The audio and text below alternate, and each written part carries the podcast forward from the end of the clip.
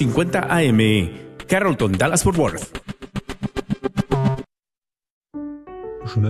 Me llamo Boris Cyrulnik.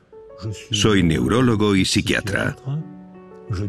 Soy docente en la Universidad de Tolón, especialista en la teoría del apego. ¿Cómo aprende un niño a amar? Es decir, ¿cómo aprende a socializarse? Es la teoría más aceptada actualmente en las facultades de psicología y psiquiatría. He escrito 18 libros para el público general y 18 libros profesionales. Mi último libro se titula Psicoterapia de Dios y reflexiona sobre la necesidad de creer, los beneficios de la creencia y también sus maleficios.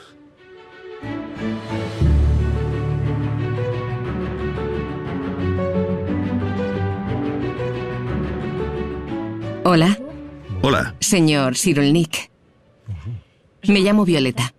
Hola, Violeta. Yo soy psicóloga. Y estoy muy contenta de que esté hoy con nosotros para compartir un poco de lo que sabe. Para empezar, nos gustaría hablar del término resiliencia, por el cual es usted una persona de referencia a nivel mundial. Da la impresión de que, últimamente, el término resiliencia está de moda. Mucha gente habla de él. ¿Podría explicarnos un poco en qué consiste la resiliencia? La definición de la resiliencia no puede ser más sencilla. Es iniciar un nuevo desarrollo después de un trauma. No puede haber una definición más simple. Lo complicado es descubrir qué condiciones la permiten, es decir, la segurización, la recuperación, las relaciones y la cultura. Hay que unir todo esto para responder a esa pregunta. ¿Cuáles son las características de una persona resiliente? Depende de la manera en que se construye la personalidad. Si alguien desde el nacimiento, e incluso antes, ha recibido improntas biológicas que lo fortalezcan, se desarrollará. Y si le ocurre una desgracia, sabrá enfrentarse mejor a ella. Ahí hablaríamos de resistencia. Si alguien está traumatizado y después de la desgracia es capaz de iniciar un nuevo desarrollo, entonces hablamos de resiliencia. Es decir, depende un poco de la persona y mucho de su entorno, de su entorno antes del trauma y de su entorno después del trauma. ¿Cómo podemos ayudar a un niño para que sea más resiliente, tanto en casa como en el colegio? Para que el niño pueda adquirir los factores que le permitirán ser resiliente, de entrada hay que transmitirle seguridad. Primero hay que darle seguridad a su madre. Estadísticamente son las mujeres quienes se encargan de los niños. Por eso tiene que sentirse segura y ella, involuntariamente, transmite esa seguridad, que es lo que da seguridad al niño. También hace falta un entorno seguro, estructurado por la madre y por alguien más, que puede ser el padre, la abuela, la guardería, el hogar familiar. Si el entorno seguro protege al bebé, al niño, cuando llega al colegio, ya ha adquirido el placer de aprender. Y el colegio será para él una aventura, un estrés, un pequeño miedo que será capaz de superar. Volverá por la tarde a su casa y estará orgulloso de sí mismo. Le contará a su mamá lo valiente que ha sido y lo que ha acontecido en el cole.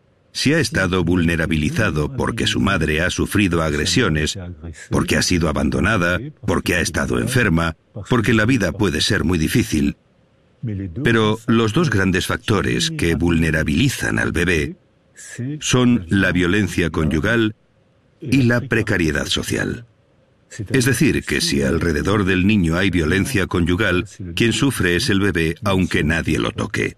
Si los padres viven en la precariedad social, algo que cada vez es más frecuente, Son padres que no están disponibles, no tienen ganas de jugar con el niño, están tristes y el entorno que envuelve al niño no le aporta seguridad. Y por eso vemos grupos de niños que no se sienten seguros, que llegan al colegio y le tienen miedo, no les gusta nada. Estos niños lo tienen difícil para ser buenos estudiantes. No es porque tengan un cerebro peor, sino porque no han sentido seguridad desde que empezó a construirse su personalidad. Hemos hablado varias veces sobre segurizar a los niños. ¿Podría explicarnos a qué se refiere cuando habla de segurizar a los niños? La definición de segurización es crear un apego familiar. Y el apego, el amor es algo flamante, es fiebre, es ardor, está separado de la realidad, mientras que el apego, por el contrario, se teje en el día a día, con la forma de hablar, compartir el desayuno, la forma de sonreír, la forma de enfadarse también. Está en la vida cotidiana, pero se va tejiendo en el día a día. Por lo que apego no es amor. Pero el apego, una vez creado, se convierte en un vínculo muy fuerte. Y los niños se sienten seguros por ese fuerte vínculo, porque es un sentimiento de familiaridad. Sé cómo hablarle a mi madre, sé cómo hablarle a mi padre, sé que cuando mi padre hace esto, no me debo fiar, sé que este gesto lo conozco, estoy tranquilo, estoy en casa, no tengo miedo, sé los comportamientos, sé lo que hay que hacer. Yo, niño, he aprendido a hacer esto, Estoy tranquilo, no angustiado. Aunque haya una adversidad, que siempre las hay en el día a día, sabré cómo gestionarla, no me angustia. Lo que crea esa seguridad en un niño es ese vínculo que se va tejiendo a diario, palabra a palabra, desayuno a desayuno. Las cosas cotidianas crean un vínculo que da seguridad al niño. Hay muchos hogares en que el padre trabaja, la madre trabaja, tienen poco tiempo, todo va muy deprisa, los niños tienen muchas obligaciones, actividades extraescolares. ¿Podría darnos algún consejo para estas familias? Para que sus hijos y su entorno se sientan más seguros? Para que en estas familias haya seguridad, hay una palabra mágica, ralentizar. Y que aprendan a cantar o a hacer deporte con sus hijos. Actualmente los occidentales vivimos en la cultura del sprint y nos sale carísimo. Los bebés estadounidenses tienen cada vez más ansiedad. Los bebés.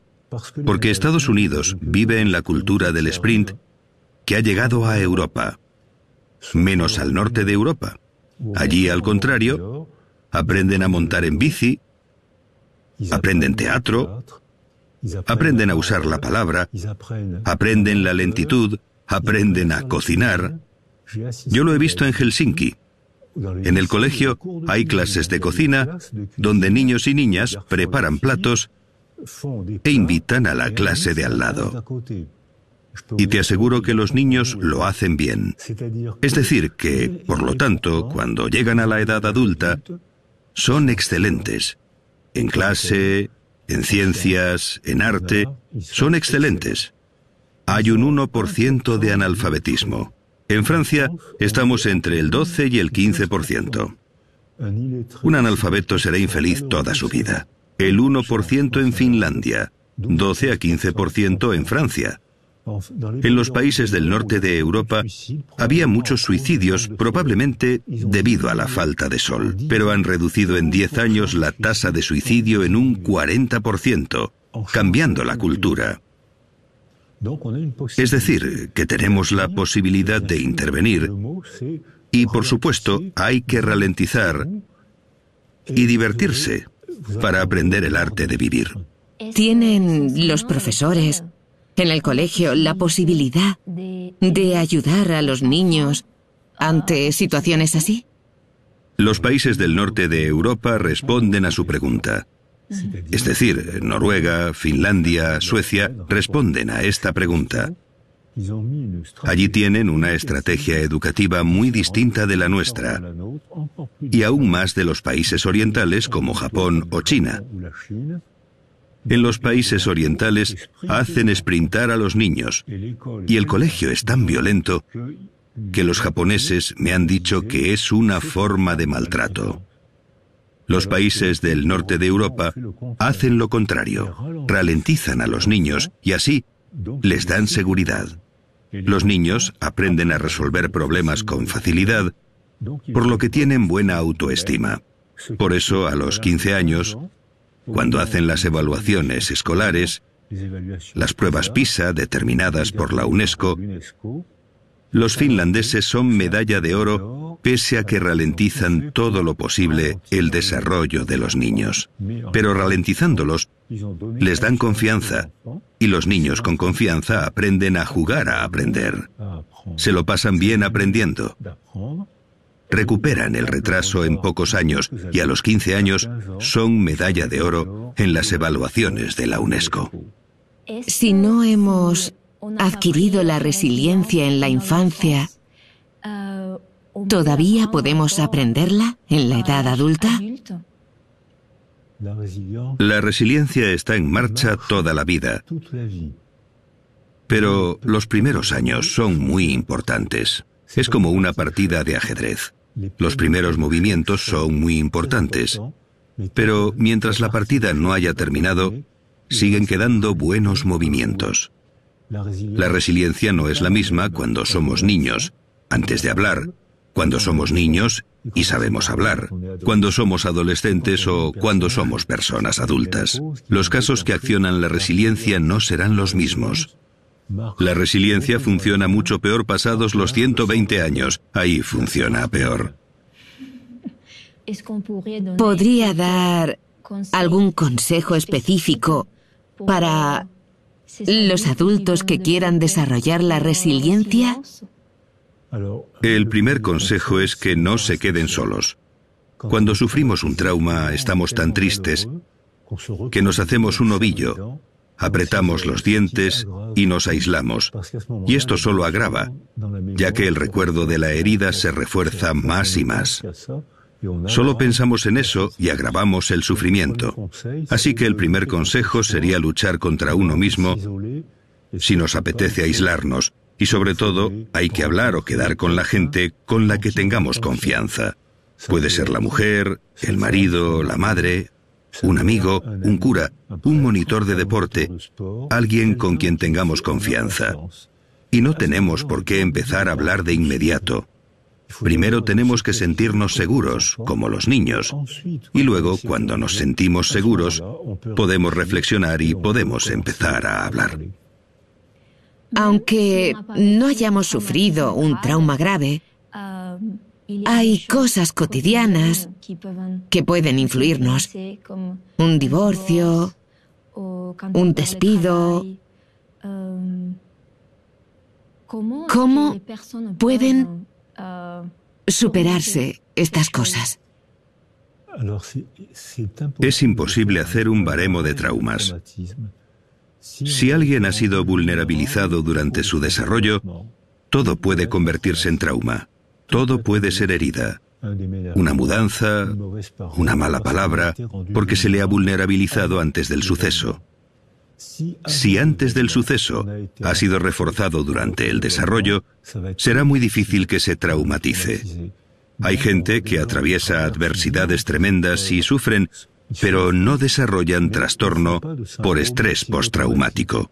Y al contrario, hay gente que ha sido vulnerabilizada, debilitada durante su desarrollo por vivir en la precariedad social, por la violencia conyugal, por haber sufrido y no haberlo podido expresar, por haber ocultado el sufrimiento. En estos casos, cualquier suceso puede dañar muy profundamente. La diferencia entre el sufrimiento y el trauma es que Ahora podemos ver el trauma mediante imágenes cerebrales. Podemos ver cómo funciona el cerebro.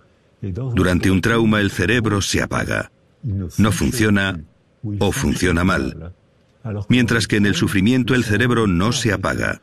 Estás afligido, ansioso, triste, enfadado, pero el cerebro funciona, mientras que en un trauma se ralentiza, no funciona, solo muestra colores apagados, azul, verde, gris. Cuando el cerebro funciona bien porque estamos positivamente estimulados o contentos, el cerebro trabaja y consume energía, y se ve rojo, verde, amarillo, y se desplaza por todo el cerebro. Hablamos de trauma si el cerebro se apaga. Cuando estamos, como en boxeo, cao. Sin embargo, hablamos de adversidad si sufrimos, pero el cerebro sigue funcionando bien. Y funciona bien si ha sido reforzado durante el desarrollo en la infancia temprana, y al contrario es frágil si hemos sido fragilizados durante la infancia temprana. No podemos señalar una causa-efecto. No podemos decir que un trauma causa mucho daño. Dependerá de la manera en que nos hayamos construido antes de enfrentarnos a la desgracia o la dificultad. También habla sobre la diferencia entre el trauma y la representación del trauma. Así es. En un trauma se sufre. El sufrimiento forma parte de la condición humana. Estamos dolidos, tristes y sufrimos. Pero después, cuando representamos lo que nos ha pasado, si estamos bien rodeados, si tenemos apoyo y tenemos la posibilidad de reflexionar, de pensar, sufrimos en lo real, pero pronto dejamos de sufrir en la representación de lo real. Pero si nos quedamos solos, Solo pensamos en la desgracia. ¿Por qué me ha hecho esto? ¿Por qué he respondido así? ¿Por qué no me defendí? ¿Por qué nadie me defendió? Así agravamos el sufrimiento y nos dirigimos de cabeza a la depresión. Así que depende del apoyo que recibimos después del trauma. Es un apoyo afectivo. No tiene por qué ser un psicólogo. Puede ser un amigo, un cura, el marido, la mujer, alguien en quien confiemos, pero necesitamos tener apoyo y para eso no debemos quedarnos solos. Hemos hablado de resiliencia. Su historia personal es una inspiración para nosotros, porque a pesar de una situación difícil, lo ha superado todo. ¿Podría compartir con nosotros su historia personal? ¿Y cómo ha influido en su carrera profesional? Lo que motiva la psicología es la necesidad de comprender. Necesito comprender lo que me ha pasado. Muchos psicólogos tienen esta motivación. Tienen la necesidad de comprender algo que les ha pasado. Es una buena motivación, pero hay que trabajar, hay que leer, conocer, reflexionar. Es apasionante, es agotador, pero es apasionante. Nací antes de la Segunda Guerra Mundial. Mis padres eran judíos ucranianos y polacos. Mi padre se alistó en el ejército francés para luchar contra los nazis. Resultó herido y fue arrestado en la cama del hospital por la policía del país por el que luchaba y desapareció en Auschwitz. Mi madre y gran parte de mi familia también desaparecieron en Auschwitz. Yo fui detenido por la Gestapo, la policía francesa asociada al ejército alemán, cuando tenía seis años y medio. Conseguí escaparme de unas condiciones surrealistas. Una vez liberado, cuando contaba lo que había vivido durante la guerra, la gente se partía de risa. Lo has oído bien, la gente se reía porque les parecía increíble. Y es que lo era. Se partían de risa. Sí, la gente creía que me inventaba las historias. Creían que eran cosas que me había inventado. Luego, en 1982 u 83, escribí mi primer libro. Me invitaron a la televisión francesa en Burdeos, donde me habían arrestado, y alguien llamó por teléfono a un periodista y dijo, ¿ese no es el pequeño Boris al que ayudé a escapar? Y dejó su número de teléfono y su dirección. Llamé a un taxi y fui a ver a esta mujer, que era enfermera de la Cruz Roja. Yo tenía seis años cuando me escapé. No podía irme muy lejos. Me hizo señas para que me escondiera bajo el cuerpo de una señora moribunda y el coche se marchó. De 1.700 personas arrestadas, hubo dos supervivientes, esta señora y yo, que me había escondido debajo de ella. Me reencontré gracias a la televisión de Burdeos con todos los testigos de mi fuga. Ahora tengo relación de amistad con ellos y con sus hijos y les contamos esta historia sonriendo. Porque algo que fue una tragedia durante y después de la guerra, con el paso del tiempo y después de haber trabajado, de haber hecho por comprender por qué los hombres de un país culto, porque Alemania era el país más culto de Occidente en los años 30, país de científicos, músicos, había un jazz en Alemania muy alegre, precioso. Era el país más culto de Occidente. Y fue en ese bonito país, en esa bella cultura germánica, donde sucedió una de las mayores tragedias de la historia humana, la Segunda Guerra Mundial y el nazismo. Pero ahora podemos hablar de ellos sonriendo, podemos intentar comprender, con los hijos de esta señora y con los nietos de esta señora, bajo la cual me escondí porque estaba moribunda, hablamos de esto sonriendo. Tras haber escuchado su historia, me pregunto, para que un niño sea más resiliente, ¿los factores proceden del nacimiento? O sea, ¿son genéticos o tienen que ver con el entorno? El factor genético juega un papel muy pequeño. El sexo está determinado genéticamente. El color de los ojos, el color del pelo, hay 7.000 enfermedades genéticas. Todo esto no dice prácticamente nada de la condición humana. No he hablado del desarrollo del bebé en el interior de la madre las últimas semanas de embarazo. Ahora sabemos que hay una comunicación intensa entre la madre y el bebé. No he hablado del entorno seguro, no he hablado del colegio, no he hablado de la cultura. El factor genético existe, pero no dice casi nada de la condición humana. Así que sí, la genética afecta, pero muy, muy poco. Todo lo demás es afectivo y cultural.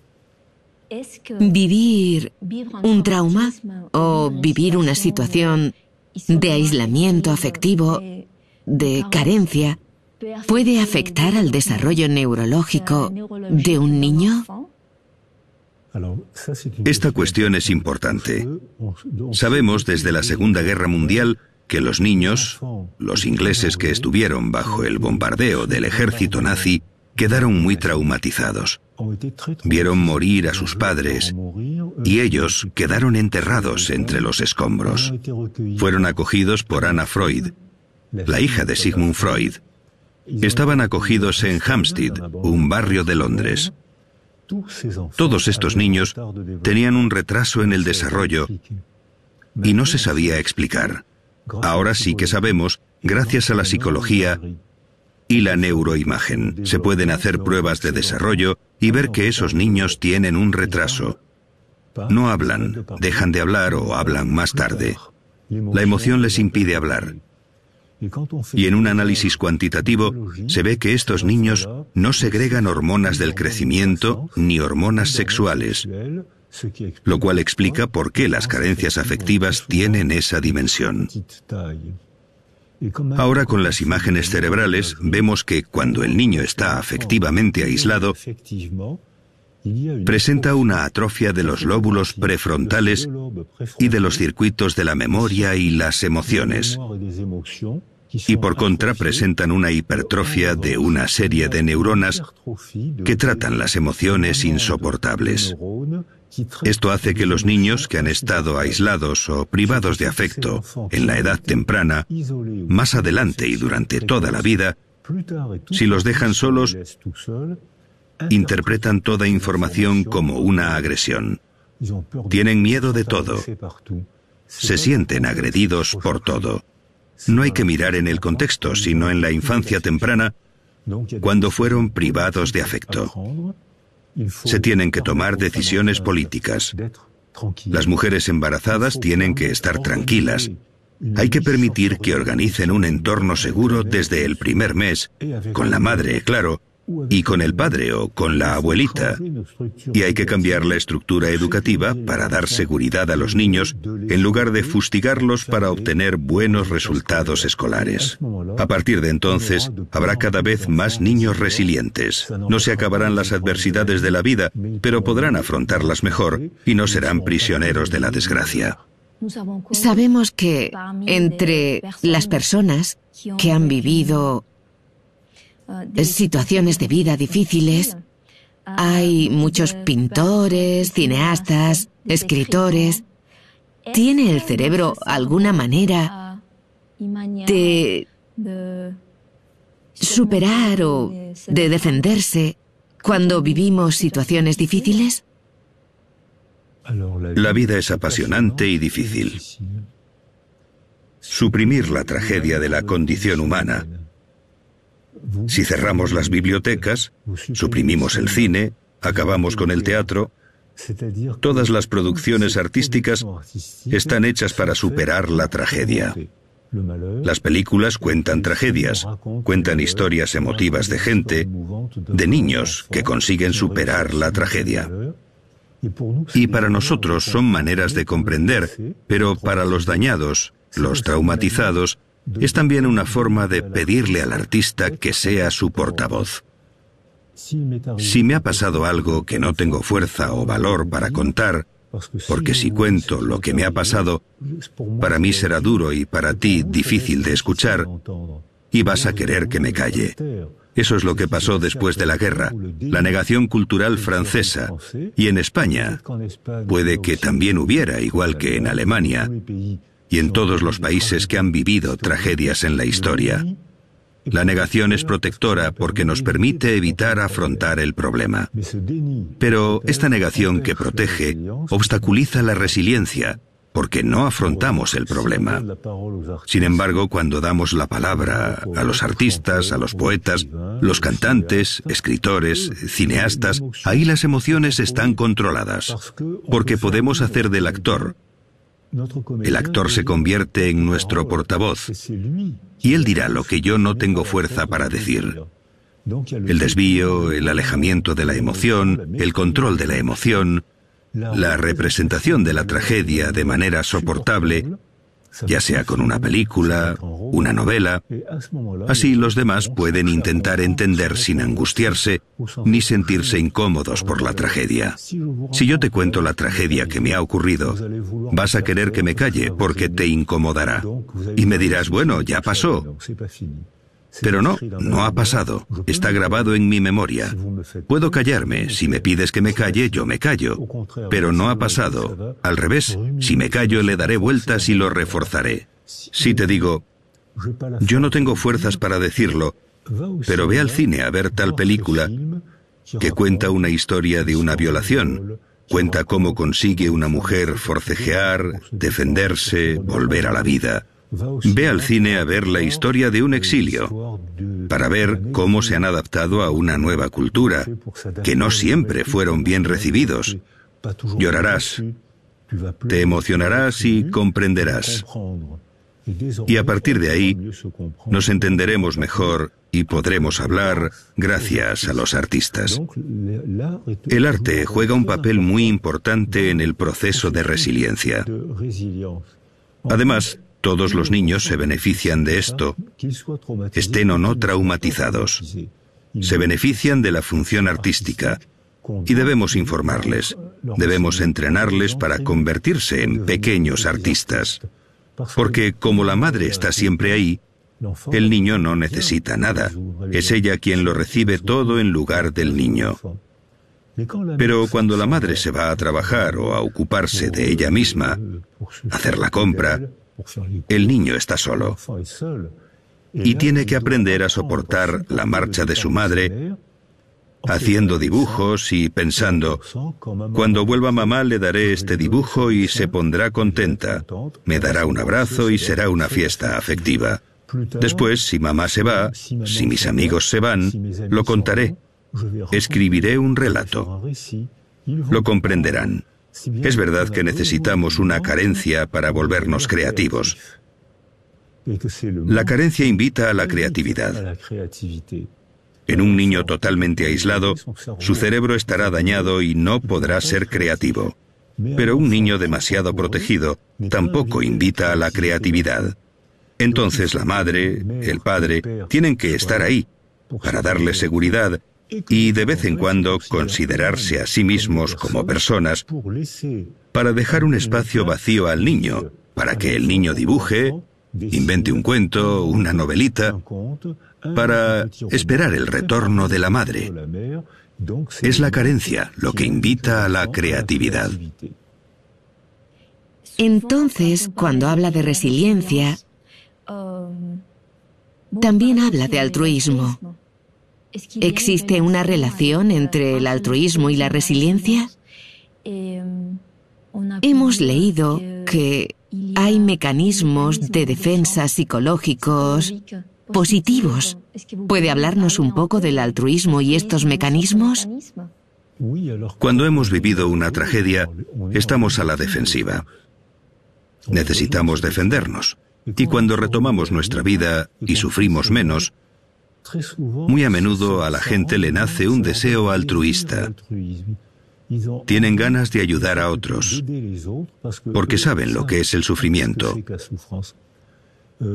Muchos psicólogos se hacen altruistas porque han tenido un problema, un sufrimiento en la infancia que los lleva a... les interesa el mundo de los otros. Cuando trabajé en el Congo con los niños soldado, cuando les preguntaba qué querían ser de mayores, casi todos me contestaban que querían ser periodistas o médicos. ¿Por qué periodistas? Porque tengo que contar esto. Tengo que dar testimonio de lo que ocurre cuando un niño se transforma en soldado. ¿Y por qué médicos? Porque sé lo que es el dolor y quiero aprender a proteger a otros niños del dolor. El altruismo es un mecanismo de legítima defensa para combatir el dolor. Muchos médicos, psicólogos, asistentes sociales conocen este proceso que es bueno, es moral, porque invita a entender y a compartir con alguien lo que hemos entendido. Pero, igual que las madres que deben estar ahí, pero no siempre, el terapeuta, el cura, deben estar ahí, pero no siempre. Es decir, que es necesario que el niño se vea invitado a la creatividad y que lo hagamos coautor de su desarrollo. Yo adulto te digo que te comprendo, pero tú niño puedes decir lo que piensas. Y así el niño traumatizado o el adulto herido contribuye a la reconstrucción resiliente. Pero hay que tener cuidado con este mecanismo. Hicimos una encuesta en Tolón, donde yo vivo, en la que contrastamos que el 50% de los enfermeros y el 50% de los psicólogos tienen depresión por agotamiento profesional. Porque cuando te centras demasiado en el otro, acabas por descuidarte tú. Por eso a mis estudiantes les digo, ¿queréis ser médicos y psicólogos? Bravo. Pero, ¿qué más vais a hacer? ¿Cómo que qué más? Preguntan. Claro, si eres psicólogo, apúntate a un coro y aprende a cantar o a un equipo de fútbol. Haz algo más para preservarte tú, porque tú eres una persona también. No debes sacrificarte por otro. Ayudas a los demás porque es tu vocación, es tu formación, y está muy bien que ayudes a otros. Pero tú también eres una persona, y si te despersonalizas caerás en depresión y no les serás útil a los demás. Cuando habla de altruismo, entiendo que habla también de empatía. ¿Hay diferencia entre el altruismo y la empatía? Efectivamente, la empatía es la capacidad de descentralizarse uno mismo para representar el mundo de otro. Los niños privados de afecto y los niños aislados sensorialmente, si no tienen a nadie, no pueden aprender empatía. Si solo se tienen a sí mismos, se balancean, se vuelven grises, se hieren, se dan cabezazos contra la pared, se mutilan en la adolescencia. Si no hay alteridad, uno mismo es su única alteridad. No hay altruismo porque no hay empatía debido a la carencia afectiva precoz, muy precoz. Hay pedagogía de la empatía. Si creamos un entorno seguro para el niño, una vez se sienta seguro, aprenderá a descubrir al otro. Pero solo puede ocurrir si se siente seguro. Entonces se interesará por el otro e iniciará un proceso de altruismo. Como me contaban los niños soldado, como sé lo que es el dolor y sé lo que hay que hacer, voy a ser altruista. Es un camino sistémico. Es un sistema, no una causa que explica un efecto. Es todo un sistema que evoluciona y está constantemente sometido a las presiones del entorno. Así desarrollamos la empatía y aprendemos el placer de descubrir el mundo mental de los demás, otras religiones, otras culturas, y ver que son interesantes, pero esto obliga a viajar, a leer, a conocer. Es apasionante y agotador. ¿Podría explicarnos para los niños, en los colegios, en la sociedad actual, aunque no hayan vivido traumas graves, cómo podemos trabajar con ellos la empatía? Por parte de los profesores, el centro educativo, los padres. Eso es lo que nos pidió Macron, el presidente de Francia. Le enviamos no hace mucho un informe sobre jardines de infancia que fue muy bien recibido por el presidente, los medios, los periodistas y las familias. Hay que introducirlo en el colegio, en las guarderías incluso. Nosotros trabajamos con músicos, musicólogos y neurólogos asociados. Sabemos que un niño que toca un instrumento estimula el lóbulo temporal izquierdo. Gracias a la neuroimagen hemos visto imágenes y vídeos. La zona temporal izquierda es la que trabaja el lenguaje. Los niños que tocan un instrumento hablan mejor y hablan antes que aquellos que no tocan ningún instrumento musical. Y los que no saben tocar ningún instrumento, los metemos a cantar en un coro. Hemos constatado que los niños que hacen música socializan con más facilidad porque se sienten confiados con los demás. La confianza es el verdadero tranquilizante. Se sienten familiarizados con los demás, hablan con más facilidad, aprenden rituales de interacción. Por eso socializan más fácilmente. Les gusta la escuela y tienen un buen rendimiento escolar. Con la música y el deporte en el colegio. Al hacer deporte estimulamos el cerebro y funciona mejor. Mientras que ahora en Occidente, ¿qué padece todo el mundo? Enfermedades derivadas del sedentarismo, porque hemos descuidado nuestro cuerpo. También el dibujo, el teatro y el cine son excelentes para desarrollar la empatía. ¿Crees que la tuya es la única religión válida y que los demás son infieles por creer en otro Dios? Pues te pongo una película de una hora de un niño que cree en un Dios distinto del tuyo y verás que son seres humanos como tú, solo que creen, por su cultura, en otro Dios. Es entretenido. Es interesante. A veces es irritante, pero es la condición humana. Por tanto, las obras de arte muy pronto, desde la guardería. Los cuentos enseñan a los niños a expresarse. Y luego hablamos de la moraleja del cuento. ¿Por qué le roban el queso al cuervo? porque se deja engañar por la zorra. Podemos trabajar las moralejas con cuentos infantiles. Les contamos una historia bonita y les invitamos a convertirse en pequeños filósofos. Y esos pequeños filósofos son inteligentísimos desde bien pronto.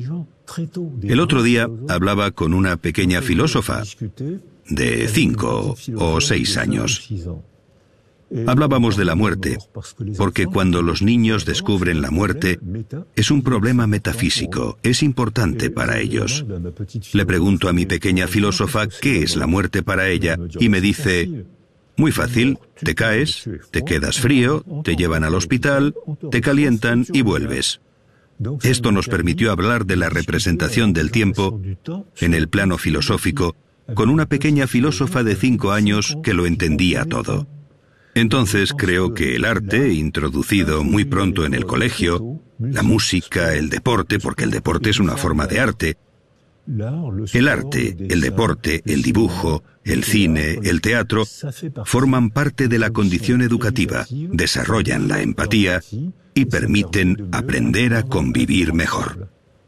Hay una frase que dice, el dolor es inevitable, el sufrimiento es opcional. ¿Qué opina usted sobre esta frase? Es magnífica, porque el dolor, todos los mamíferos sienten el dolor igual. Por ejemplo, nos quemamos la piel. Hay un trayecto que la une con la médula espinal, llega a la base del cerebro y llega al córtex. Todos los mamíferos sienten el dolor igual. Pero no todos los mamíferos sienten el sufrimiento igual. Si un mamífero o un bebé humano ha recibido seguridad durante su desarrollo por su madre, su padre, la familia, el colegio, el vecindario, las palabras, el teatro, todo eso, cuando recibe un golpe, le duele. Eso es el dolor. El sufrimiento es otra cosa. Si ha tenido una infancia segura, sufrirá mucho menos que alguien que no la ha tenido de pequeño y que percibe la sensación del dolor de forma exacerbada, amplificada. El dolor sin sentido aún duele más. Los seres humanos vivimos en un mundo de sentido. Necesitamos tener sueños y tener recuerdos para darle una dirección a nuestra vida. Si nuestra dirección viene de un dolor no superado, sin resiliencia, al recibir un golpe sufrimos muchísimo y sin posibilidad de modificar ese sufrimiento. Si hemos crecido fortalecidos y con seguridad, recibimos el mismo golpe, una tragedia. Pero hemos aprendido a ser más fuertes que el sufrimiento, que el dolor, y entonces sufrimos menos. Sufrimos una sola vez como los animales. Y además, si hacemos algo con ese dolor, ese sufrimiento, habremos transformado el sufrimiento en obra de arte. Entre los artistas, entre la gente del cine, se da un número inusualmente alto de niños privados de afecto que se refugian en el cine, que hacen películas muy bonitas y emotivas, porque al haber sido heridos, han encontrado un medio para transformar esa herida y convertirla en producción artística. La mayoría de las obras de arte son confesiones autobiográficas. Me gustaría que hablásemos de una cuestión de actualidad. Ahora mismo, en nuestra sociedad actual, hay guerras, hay conflictos políticos, distintas migraciones, hay gente que sufre y hay mujeres embarazadas que también sufren. ¿Puede esto afectar al desarrollo del niño que todavía no ha nacido igual que a la gente que ha sufrido?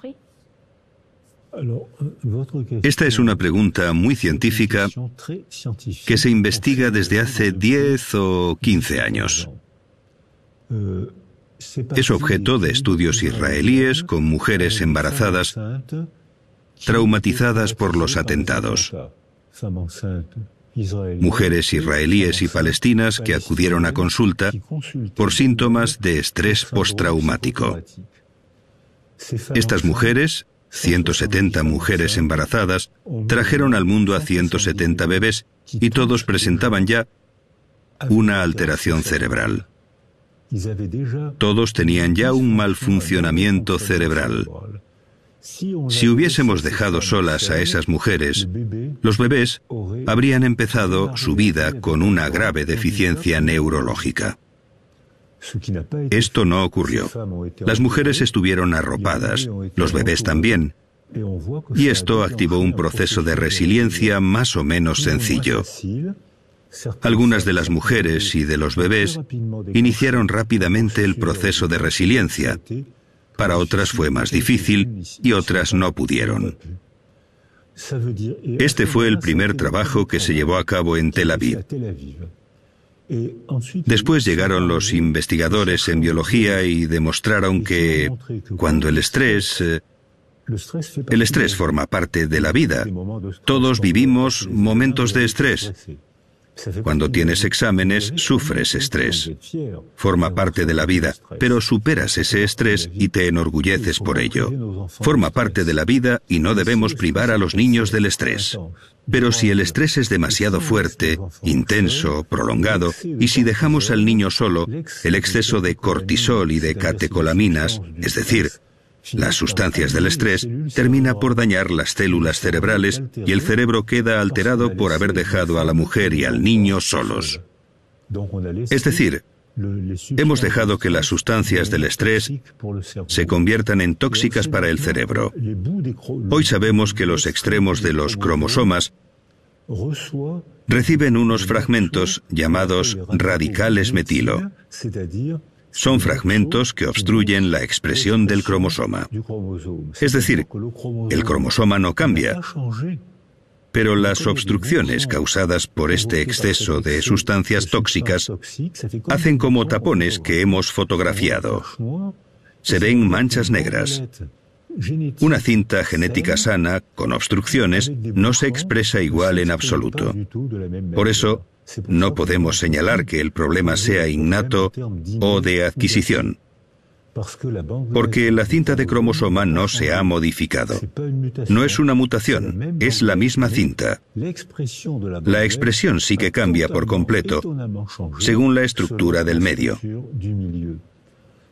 Se empezó a hacer en animales y se vio una misma cinta genética de rata.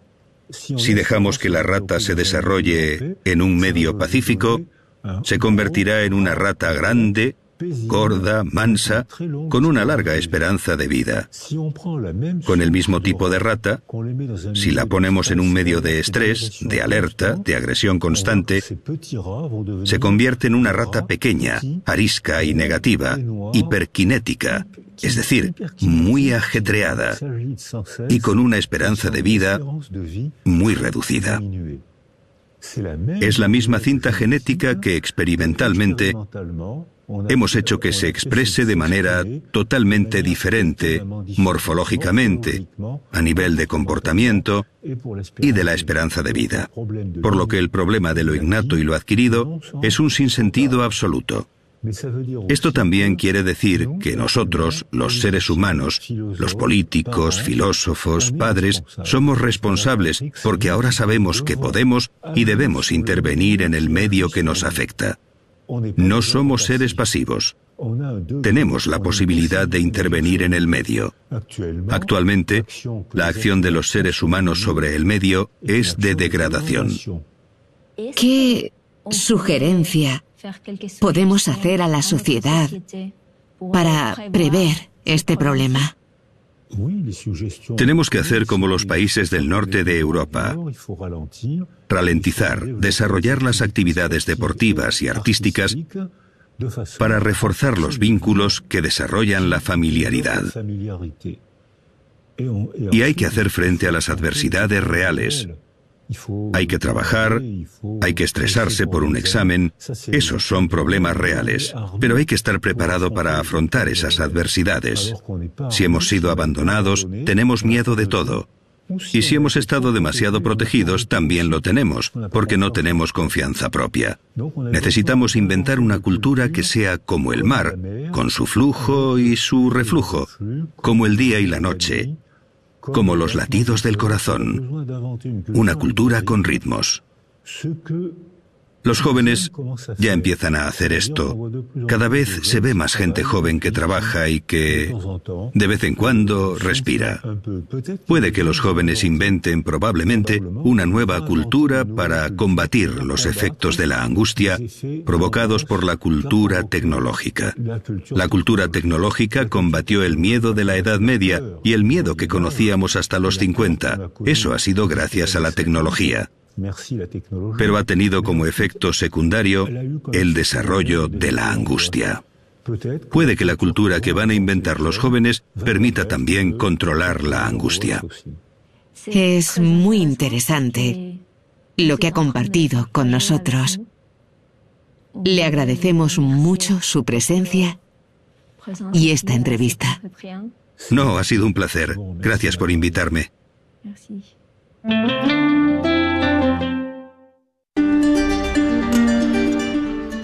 Gracias por apoyar nuestro esfuerzo de evangelización por medio de las ondas radiales de Radio Guadalupe.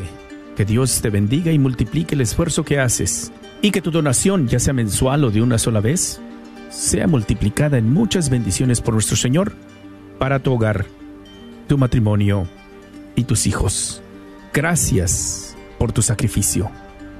Una vez más, Gracias por todo lo que haces en ayudarnos a seguir evangelizando por medio de las ondas radiales de Radio Guadalupe. Y en nombre de la Fundación La Promesa y todos los que laboramos aquí en la Radio Guadalupe, oramos todos los días para que el Señor sea misericordioso contigo.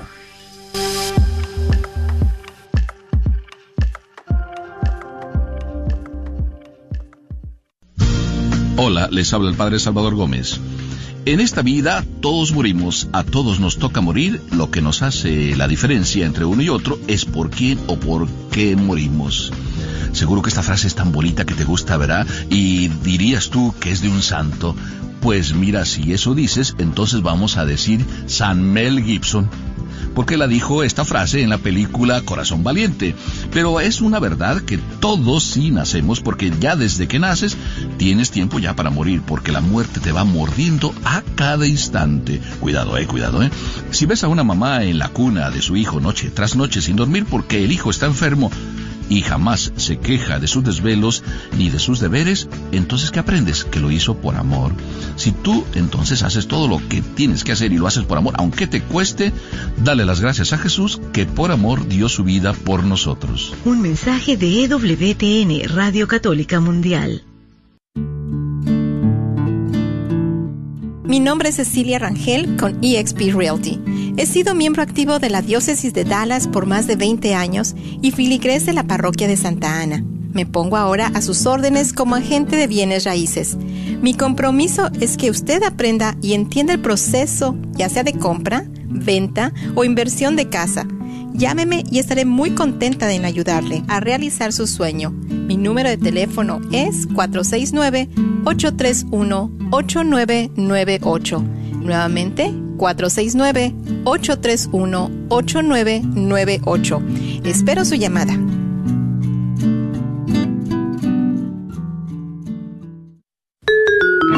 Ministerio Matrimonial está emocionado de presentar la próxima Movie Night, viernes septiembre 29 a las 7 y media de la noche. La película estrenada será The Little Mermaid en la iglesia de San Eduardo. La entrada es gratis y habrá nachos, palomitas, hot dogs y mucho más. No olviden traer su silla, cobijas y familia. Los esperamos. Hola, soy Dr. Peralta, quiropráctico. Si usted sufre de dolores de artritis o musculares como dolores de coyunturas en el cuello, espalda o cintura, también inflamación en los hombros, manos, rodillas y pies, háblenos al 214-942-3700. 214-942-3700. Recuerde, también atendemos cualquier accidente de auto o de trabajo. 214-942-3700. Este es su patrocinio para la red de Radio Guadalupe. Santa Teresita Nuestra Señora de San Juan de los Lagos te invita a su Jamaica el domingo primero de octubre. Tendremos rifas, lotería, música, ballet folclórico, juegos, comida y mucha diversión para grandes y chicos. Te esperamos este primero de octubre. ¡Que comience la fiesta! El señor Chano Olivares, parroquiano de Santa Cecilia, es dueño de la librería parroquial y un patrocinador de la red de Radio Guadalupe. La librería parroquial es 100% católica y ha estado sirviendo a la comunidad hispana desde 1993. En esta librería puede encontrar Biblias, catecismos y mucho más.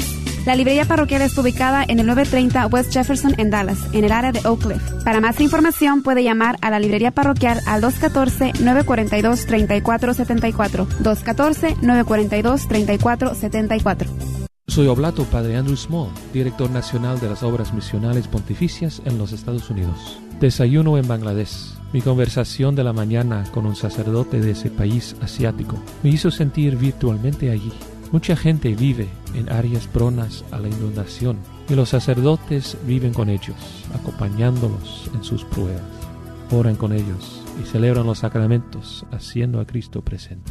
Diariamente nos encontramos con personas que tienen dificultades y sufrimientos el Señor nos llama a nosotros también a ser testigos suyos, quizá con una palabra cariñosa o una oración silenciosa. Es una lección misionera. Traído ustedes por las obras misionales pontificias. Para aprender más sobre cómo ser un misionero donde usted vive, visite nuestro sitio web en unafamiliaenmisión.org. Recuerde, si usted está bautizado, usted es un misionero. A través de la oración y el sacrificio, en palabra y testimonio, todos formamos parte de esta familia en misión.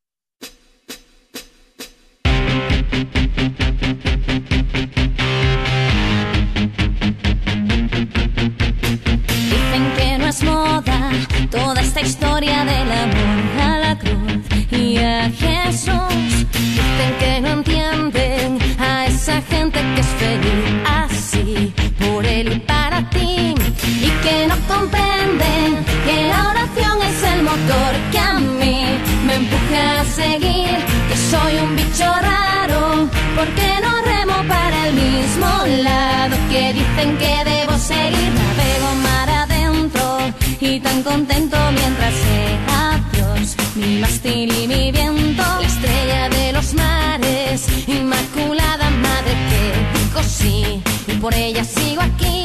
No sé qué es el tormento, pues yo tengo fe en Cristo Jesús y siempre hay consuelo.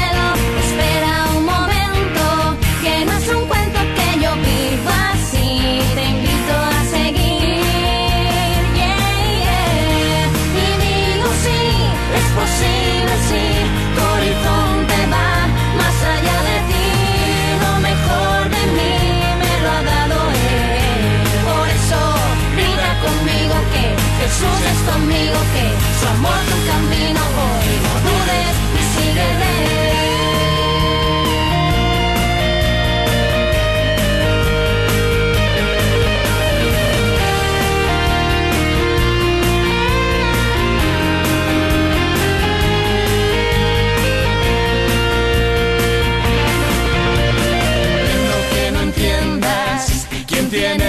si hablamos de amor, hablamos de lo mismo. Dicen, dicen, digo, yo solo veo un camino al frente, está Dios. Decide por ti mismo, son tantas experiencias que prueban su presencia que no hablar de sería esconderlas. No intento convencerte que cada cual despierte, pero por amor te invito a conocerle. posible si tu horizonte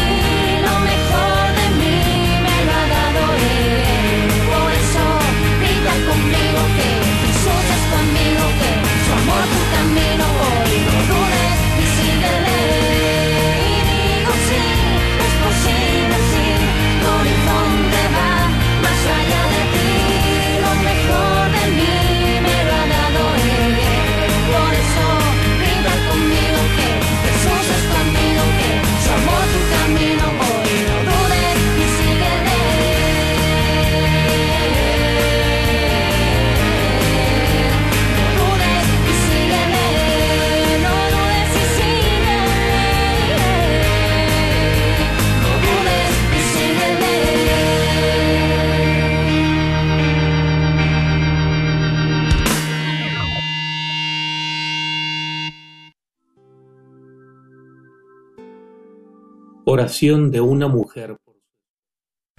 Radio Guadalupe en tu celular. Encuéntranos en tu tienda de aplicaciones bajo Guadalupe Radio Network. Identifícanos por la cruz azul con el rosario colgando. KJ